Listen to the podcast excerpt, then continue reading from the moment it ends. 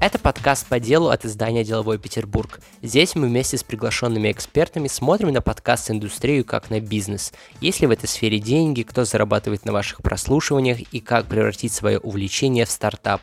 На эти и другие вопросы вы точно услышите здесь ответы.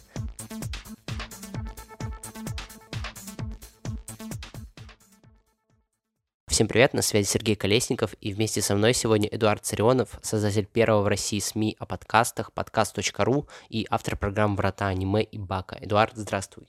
Здравствуйте. Еще можно в список регалий добавить э, редактор студии «Богема», чтобы ребятам было приятно. Сегодня мы поговорим о том, как функционирует подкаст СМИ, также обсудим, из чего вообще состоит российский рынок подкастов, кто основные игроки и прочее, прочее. Давай сначала ты расскажешь о том, что такое вообще подкаст.ру и как ты его создавал. Подкаст.ру — это сейчас на данный момент единственная медиа полноценная о подкастах на русском языке. Я его создавал не сам, мы создавали его вместе с Тейманом Акавовым, это предприниматель из Санкт-Петербурга. Мы два года назад запустили это медиа, он выступал как основатель и идейный представитель, скажем так, я выступал с точки зрения, собственно, как это будет работать как медиа, как главный редактор. Когда мы запустили медиа, мы сперва планировали, что оно будет таким нишевым, но постепенно стало понятно, что все остальные там телеграм-каналы и площадки, которые были, не очень готовы конкурировать. Ну, в принципе, как будто бы э, все доверились нам, и поэтому мы превратились еще и в новостное медиа, еще и в медиа с э, полезными материалами для подкастеров, инструкциями. Потом мы начали расширяться, у нас появился сервис, который э, делает ссылки для подкастеров, подкастов, э, подкаст.ру, если вы подкастами пользуетесь, вы наверняка на него не раз попадали, когда переходили в соцсетях на какие-то подкасты. Э, большинство русскоязычных подкастеров пользуются нашими ссылками. Э, потом у нас появились базы специалистов, где можно найти людей, которые могут помочь сделать подкаст. Появилась база студий, где можно найти места в Москве, в России, где можно записать подкаст. Потом у нас появилось сотрудничество с сервисом поиска работы Буду. У них там есть теперь страничка подкаст.ру, где мы выкладываем разные вакансии в подкастинге происходящие. То есть мы стали таким экосистемой своеобразной помощи подкастерам в производстве, создании и продвижении контента. А скажи, твоя медиа — это больше коммерческий продукт или же это частная инициатива? Я бы сказал, что это была частная инициатива, и я бы сказал, что это была э, такая волонтерская в каком-то смысле вещь, потому что нам хотелось, чтобы подкаст-индустрия в России развивалась быстрее, развивалась успешнее, и в целом, чтобы больше людей в нее приходило, а когда появляется какое-то образование образование и какая-то инфраструктура, да, то э, это все начинает двигаться быстрее, и мы решили такую инфраструктуру создать. А на чем зарабатывает подкаст.ру? Подкаст.ру зарабатывает э, сейчас э, достаточно, чтобы, условно говоря, платить мне зарплату небольшую, но большая часть расходов у нас э, покрывается донатами от э, студий, от просто подкастеров, которые хотят, чтобы подкаст.ру продолжал существовать. Э, у нас были определенные планы на выход на самоокупаемость и на то, чтобы зарабатывать с этого деньги. В первую очередь сервиса подкаст.ру, во вторую очередь уже с медиа, но к сожалению, они были либо отменены, либо отложены из-за событий начала февраля, конца февраля. А сколько человек входит в штат команды? Сложно посчитать, потому что у нас есть четкое деление на редакционную команду и на команду, которая занимается сервисами, программированием и так далее. Э, в редакционной команде работают сейчас э, четыре человека, считая меня. Я, редактор Кавика и две стажерки. Они занимаются созданием текстов в первую очередь и новостей. И в команде, которая занимается разными сервисами, там все время тоже не стабильное количество людей, потому что мы привлекаем специалистов исключительно под задачи, то есть у нас штата как такового нет. А, есть один постоянный программист, который занимается подкаст.ру, остальные э, приглашаются в зависимости от задач. То есть сейчас там может быть э, от одного человека, да, который это все делает, до там 5-6 человек в зависимости от э, текущего момента.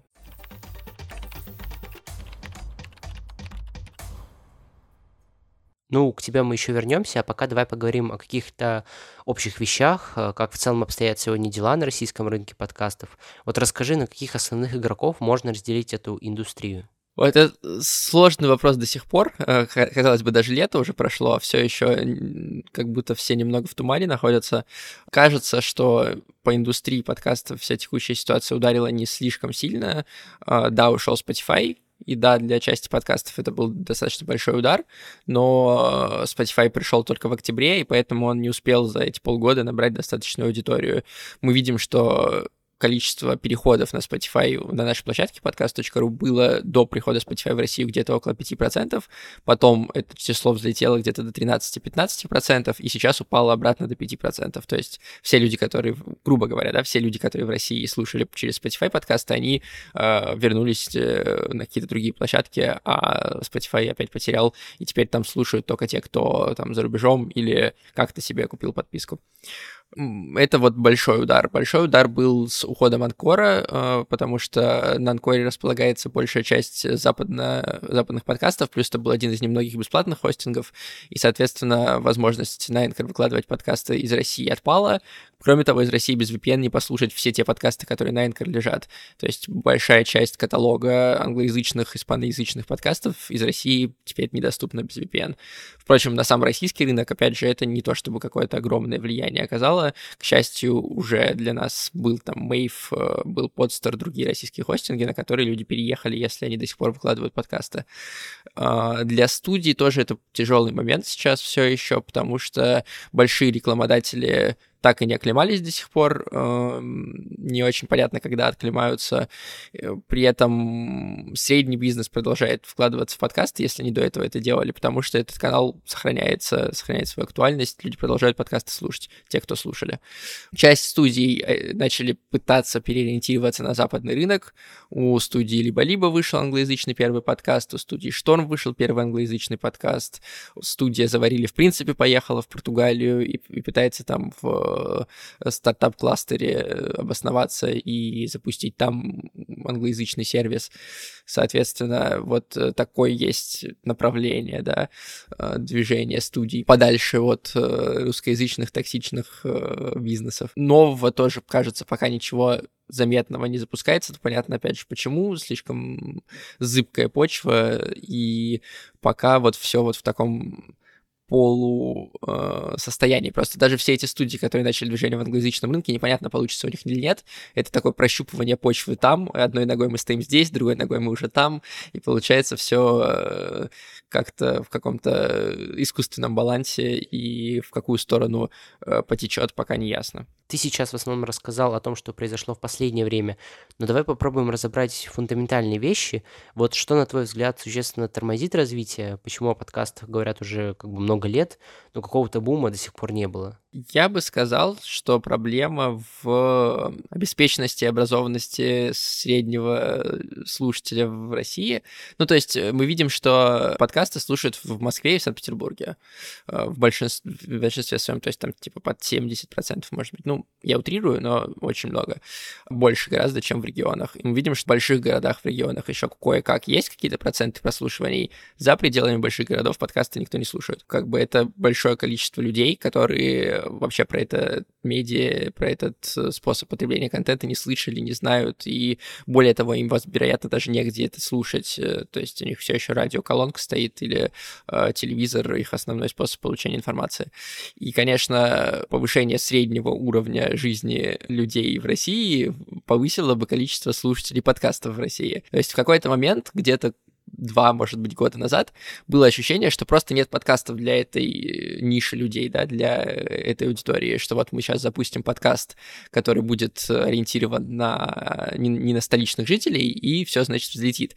Но таких подкастов уже позапускалось за это время, и региональные подкасты запускались, и подкасты из регионов запускались, и подкасты про регионы запускались, но все равно большая часть слушателей там либо приходится на Москву и Санкт-Петербург, либо этой слушателей, этих слушателей очень мало.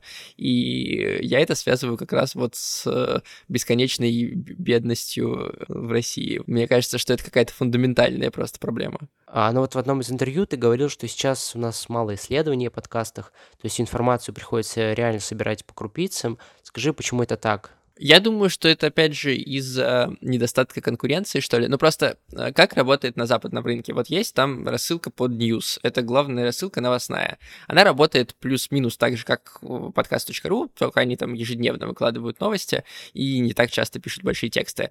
Все западные э, крупные игроки, подкаст-игроки, донатят этой рассылке, потому что, ну, она влияет на рынок, она оповещает людей о выходе новых там подкастов, об изменениях в студиях, то есть она играет важную информационную роль в этой индустрии. Как бы они получают много денег, достаточно денег, давайте, немного, достаточно денег для того, чтобы продолжать работу, для того, чтобы активно вести эту рассылку, каждый день отправлять новости. Помимо под News есть еще там с десяток разных похожих и рассылок, и медиа, которые занимаются примерно тем же самым в большей степени, либо ударяются в обзоры, подборки и так далее, либо в новости, но как бы суть остается одна.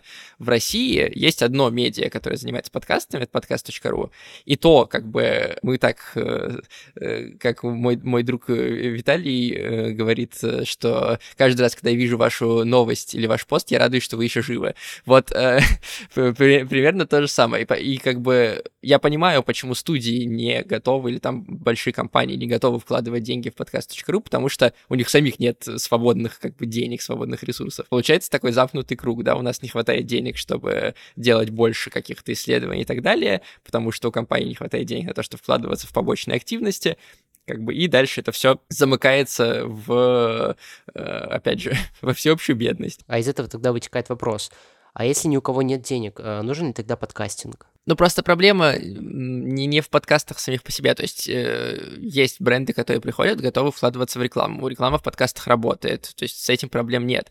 Э, проблема заключается в том, что, что нет денег на побочные вещи. Ну, то есть сверх того, условно говоря. Там мы э, в, в моем подкасте Бака, да, про аниме рекламируем э, магазин комиксов Чука Гик. Э, это классный магазин комиксов э, в Москве. Э, люди очень его любят, которые в него ходят. И мои слушатели говорят, слушай, офигенно. Я бы с удовольствием купил в Чукагике э, комиксы. Я бы даже заказал их себе, там, не знаю, в э, Сыктывкар, чтобы ко мне приехали они. Но проблема в том, что комиксы стоят 900 рублей, а я получаю 10 тысяч рублей в месяц зарплату. Э, я, я как бы лучше спирачу из интернета. То есть это проблема не то, что у меня реклама не работает, или не то, что э, подкасты не работают как инструмент продвижения, а то, что как бы у людей просто нет денег на то, чтобы как-то это все работало наверное, каждый, кто заходит в подкастинг, будь то бизнес или обычный человек, который хочет о чем-то рассказывать, он, в общем-то, рано или поздно задается вопросом, а можно ли тут зарабатывать деньги? Вот скажи, э, это реально или это удается лишь единицам? Мне кажется, что это работает как в любых блогах, вне зависимости. Текстовый блог — это YouTube-блог, это подкаст, это если человек приходит, запускает свой, свой, какой, свой какой-то блог, да, свой какой-то медиа, то ну, ему нужно много работать для того, чтобы она купилась. Сколько существует YouTube-каналов, которые запустились и ничего не зарабатывают? Никто не считал, но я думаю, их гораздо больше, чем подкастов, которые запустились и не зарабатывают. То же самое касается там каналов в Телеграме. Конечно, в итоге на окупаемость, на большие заработки выходят единицы, но это работает всегда со всеми блогерами, в принципе. И подкасты в этом смысле не исключение.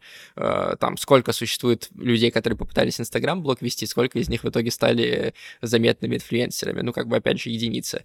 То же самое работает и в подкастах э, понятное дело, что когда запускается подкаст от студии, он э, чаще всего уже заведомо э, как бы продан, он заведомо уже окупился, он заведомо уже заработал деньги, иначе бы студия не запускала э, подкасты. И как мы видим по, опять же, если судить до февраля, да, по новым и новым студиям, которые появлялись и которые становились крупнее, компании готовы были вкладывать деньги в создание подкастов, и бизнесы в подкастах зарабатывали.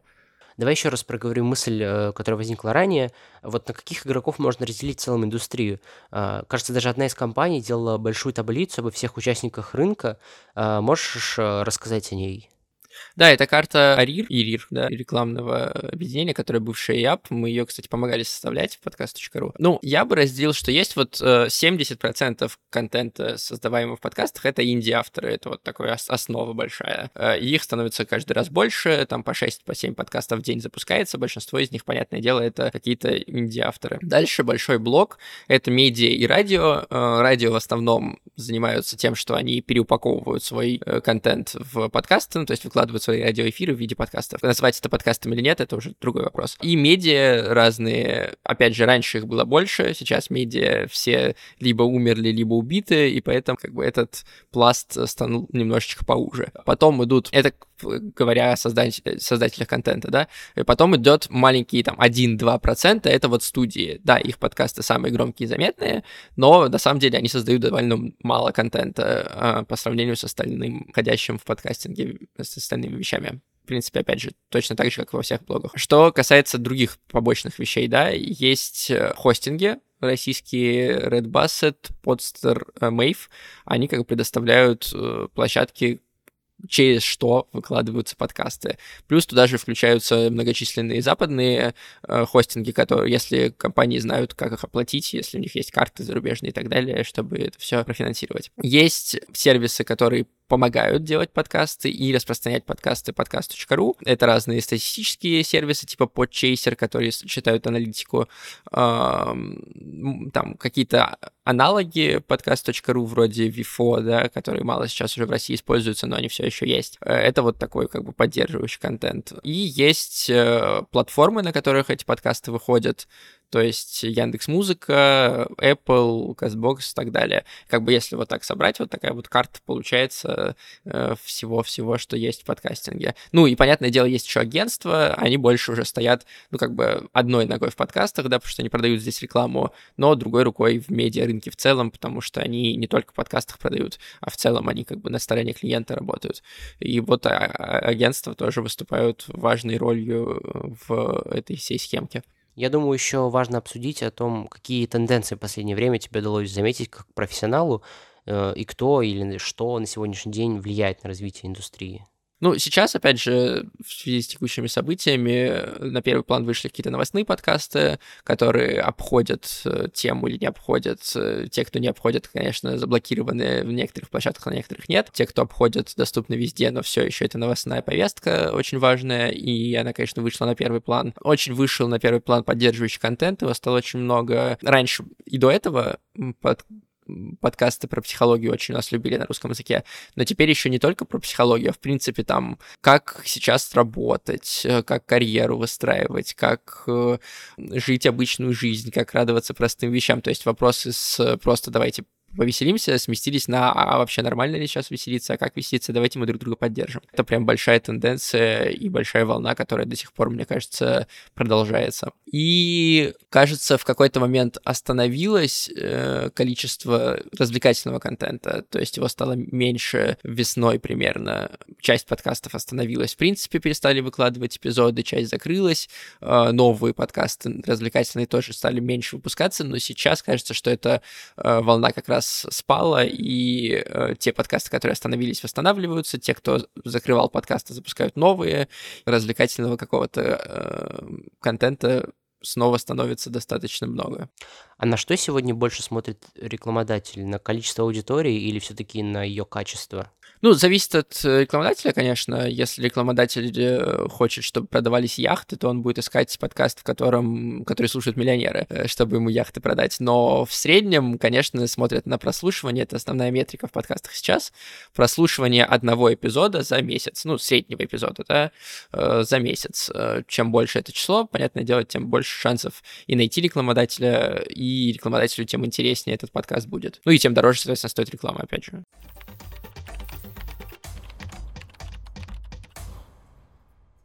Теперь снова давай поговорим о тебе. Ты создал довольно узконаправленные подкасты об аниме. Скажи, ты намеренно пошел в какую-то незанятую плоскость или решил просто рассказывать, о чем интересно лично тебе? Не, это был, конечно, осознанный шаг. Ну, то есть мне интересно говорить про аниме, но э, это был осознанный шаг, потому что э, летом прошлого года, когда я запустил этот подкаст, я обратил внимание, что на русском языке все подкасты про аниме, которые существуют, они сделаны давно, там условно там 5-7 лет назад, и сделаны такими прожженными анимешниками, которые жили во времена, когда аниме считалось в России зашкварным, а такое время было. Я на это посмотрел и понял, что молодая аудитория, которая там в ТикТоке сидела в тот момент, когда ТикТок еще был разблокирован, она, ну, не очень готова э, слушать таких людей и слушать такой контент. Я сам, мне не то чтобы интересно слушать э, их было. И не хватает какого-то более свежего и какого-то более приятного, легкого взгляда на эту индустрию, которая набирает популярность в России, что тоже однозначно. Почему нет? Можно попробовать. Мы запустили подкаст, очень быстро мы вышли на какое-то значительное количество аудитории. Было понятно, что людям именно это было интересно, э, что им этого не хватало. И вот год мы уже его делаем, он продолжает расти. Был у нас проблема, да, с уходом Spotify. Для меня она была лично такой трагической, потому что э, у нас там было больше всего подписчиков, 13 тысяч, и Spotify очень активно нас продвигал э, на своих э, площадках. Очень много людей именно из Spotify узнали о том, что есть подкаст Бака. И когда Spotify ушел, понятное дело, что на 30%, а то и больше количество прослушиваний у нас упало, и это довольно болезненно. Сейчас потихоньку, благодаря запуску YouTube, мы смогли выправиться и снова начали чуть по чуть-чуть, по чуть-чуть набирать аудиторию. А как ты считаешь, у нишевых подкастов сейчас больше шансов стать популярнее? Все зависит от ниши. То есть, если эта ниша какая-то сама по себе маленькая, да, то есть, условно говоря, подкаст про вязание. Подкаст про вязание может быть классной идеей, это может быть классный подкаст, его есть аудитория, которая будет слушать, но эта аудитория будет небольшой. Если подкастеру окей, если он не хочет там зарабатывать очень много денег и хочет просто говорить о том, что ему интересно, и, и собирать вокруг себя людей, которым это тоже интересно, то подкаст в такой нишевой теме, он будет работать вот на это абсолютно точно. А, но при этом я вижу, что есть ниши, в которых может быть большая аудитория, но эти ниши все еще не закрыты подкастами. И вот тут, конечно, такие нишевые подкасты могут э, стать успешными, могут не только небольшое комьюнити, преданное вокруг себя собрать, но и большую аудиторию найти. И в конце, по традиции, мы делимся прогнозами. А расскажи, что может ожидать наш рынок в обозримом будущем? Не знаю, э, все есть два сценария. Э, первый сценарий пессимистичный, он состоит в том, что вот Spotify уже ушел, что уйдет еще Apple подкасты, на которые приходится 30% прослушиваний. Ну или там Apple подкасты кто-то заблокирует, да, Роскомнадзор придет и скажет ай-яй-яй. В таком случае нас ждет пессимистичный прогноз. У всех упадут прослушивания на 30 и больше процентов, у всех, соответственно, упадет цена рекламы, у всех, соответственно, будут проблемы с поиском рекламодателей, все очень долго будут восстанавливаться от этого, и, ну, нас ждет регресс в индустрии банальный, то есть э, мы откатимся там на пару лет назад, условно говоря. Меньше бюджета, менее качественные проекты, ну и все это, понятно, дальше э, ведет не очень хорошую сторону. Опять же, да, у студии не хватает денег на поддерживание каких-то индустриальных вещей, закрываются медиа, закрываются вещи, которые делали исследования, соответственно, и рынок становится более закрытым, ну и все это по цепочке идет. Это такой пессимистичный прогноз, да. Оптимистичный прогноз в том, что ничего не заблокируют, в том, что Apple подкаст как-нибудь пройдут по грани, и все остальные площадки тоже, или там Роскомнадзор закроет глаза, или еще что-то э, забьет, скажет, что подкаст вообще там 2,5 человека слушают, нет, нет смысла туда э, с, с этим разбираться. Э, в таком случае у нас э, как бы есть проблемы с э, рекламой э, в запрещенных социальных сетях, э, нужно как-то все равно продукт рекламировать, и здесь подкасты говорят «Здрасте, мы тут существуем, э, мы тут выходим, мы тут активны, и часть бюджетов переливается в подкасты. Таким образом, у подкастов есть возможность дальше существовать дальше расти, и главное, что аудитория каким-то образом продолжает увеличиваться. Опять же, не очень понятно за счет чего, но, скажем, за счет классных подкастов, которые на эти бюджеты запускаются, например, так, да, и э, тогда это какой-то оптимистичный прогноз. Но очень много палок в колеса, да, ставится государством и всем происходящим. Опять же, тот же закон о рекламе, который сейчас приняли, непонятно, как он будет работать в подкастах. Возможно, он загубит рекламу для всех э, маленьких подкастеров, потому что им будет невыгодно э, ее делать, потому что, например, регистрация в этих э, всяких штуках, куда нужно будет отправлять рекламу, будет стоить э, каких-то денег, и, соответственно, реклама будет дорожать, рекламодателям будет это невыгодно. Ну и, короче, маленькие подкастеры перестанут делать рекламу, которая и так только-только начала появляться. Это, опять же, к пессимистичному да, прогнозу. А может быть, подкасты не попадут под этот закон, потому что, опять же, непонятно, или там аудиореклама не попадет под этот закон.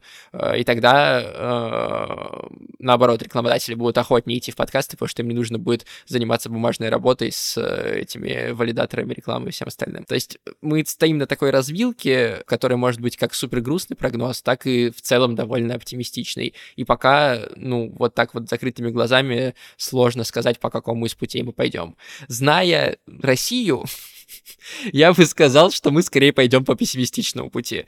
Но надежда умирает последней. На этом все. Сегодня с нами был создатель первого СМИ о подкастах в России Эдуард Царионов. Спасибо тебе большое за разговор. Спасибо, что позвали. А с вами был Сергей Колесников и подкаст по делу от издания «Деловой Петербург». Мы услышимся через неделю, а пока обязательно подписывайтесь на всех доступных платформах, оставляйте комментарии, оценки на Apple и делитесь выпусками с друзьями. До скорого!